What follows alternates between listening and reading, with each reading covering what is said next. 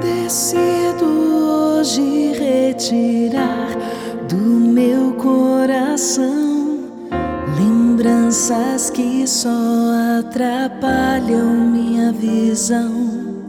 Histórias que o tempo não quer apagar, a ti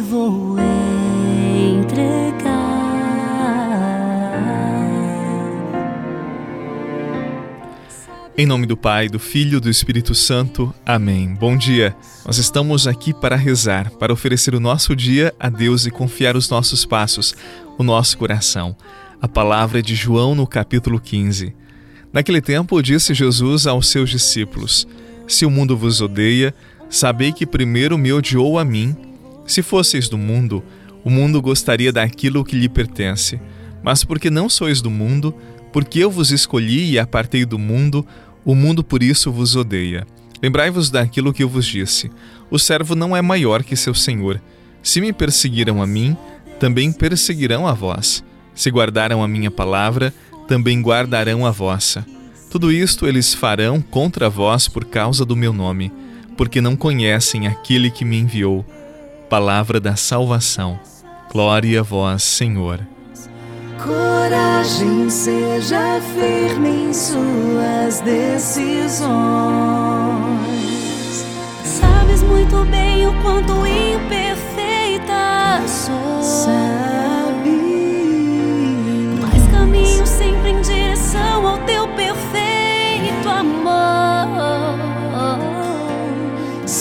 as feridas deste meu viver.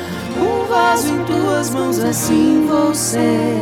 Realiza em mim o teu querer. Sabes as feridas deste meu viver. Um vaso em tuas mãos, assim vou ser.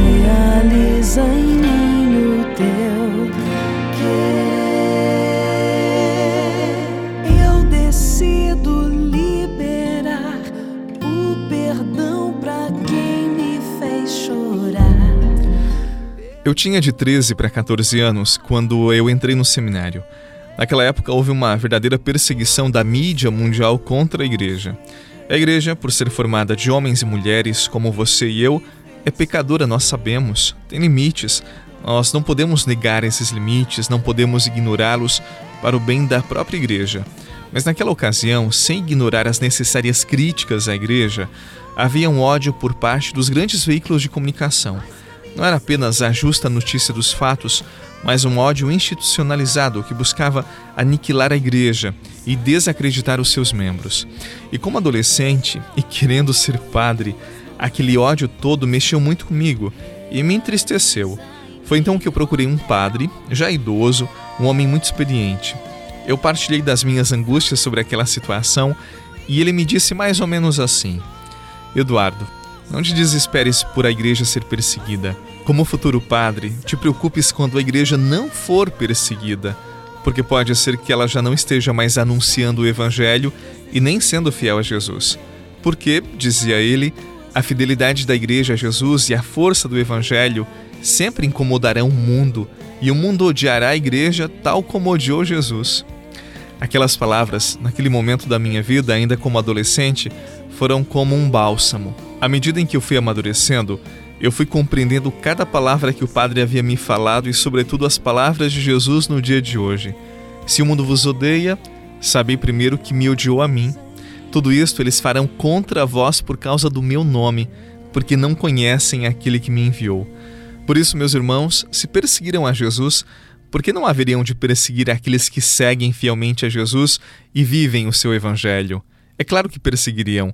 Por isso, toda perseguição é fruto da nossa fidelidade e da nossa alegria em anunciar o Evangelho e vivê-lo com toda a força do nosso coração. Tal como perseguiram Jesus pela verdade que ele viveu e anunciou, também nos perseguirão, tanto mais formos verdadeiros e legítimos cristãos. Inclino meu ouvido à tua voz dobro minha vontade ao teu querer. Eu preciso de ti. Eu preciso de ti. Eu quero caminhar em tua palavra e exalar no mundo a tua santidade. Eu preciso de ti. Eu preciso de ti. Eu não vou. Tem uma música que nós cantamos na hora da comunhão que diz mais ou menos assim: Comungar é tornar-se um perigo, nós íamos para incomodar. Eu gosto muito desse trecho. Comungar Jesus é tornar-se um perigo para o mundo, pois nós queremos viver uma outra proposta, nós queremos viver de um outro jeito, nós queremos viver aquilo que Jesus anunciou. Por isso incomodamos, não por sermos chatos, mas porque trazemos as marcas do Evangelho, as marcas da verdade do nosso Redentor. E essa experiência deve animar nossos passos para sermos mais autênticos em nossa fé, tal como os discípulos de Jesus que apanharam, sofreram por conta de Jesus, por testemunharem Jesus. Diz a palavra que eles ficaram muito honrados em apanharem em nome de Jesus, porque assim sabiam que estavam sendo fiéis ao Mestre. Quando você for perseguido e incompreendido por conta da sua fé, não tenha vergonha, não tenha medo. Lembre-se que a perseguição que você está sofrendo é causada pela sua fidelidade, e Jesus disse que os fiéis ele jamais a abandonaria, estariam sempre com ele. É isto que deve consolar e animar o nosso coração. Força, avante sempre. Em nome do Pai, do Filho e do Espírito Santo. Amém. Um excelente sábado, um bom final de semana e até amanhã.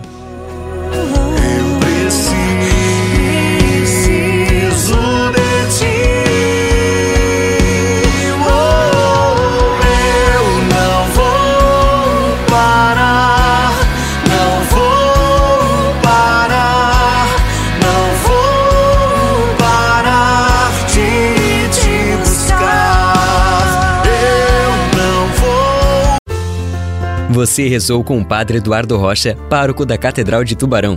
Você pode acompanhar todos os dias pelo Spotify, Deezer, Castbox, Google Podcasts e YouTube. Basta procurar Oração da Manhã com o Padre Eduardo Rocha. E se preferir para receber pelo WhatsApp e Telegram, envie a palavra oração para 48 996 44 1433.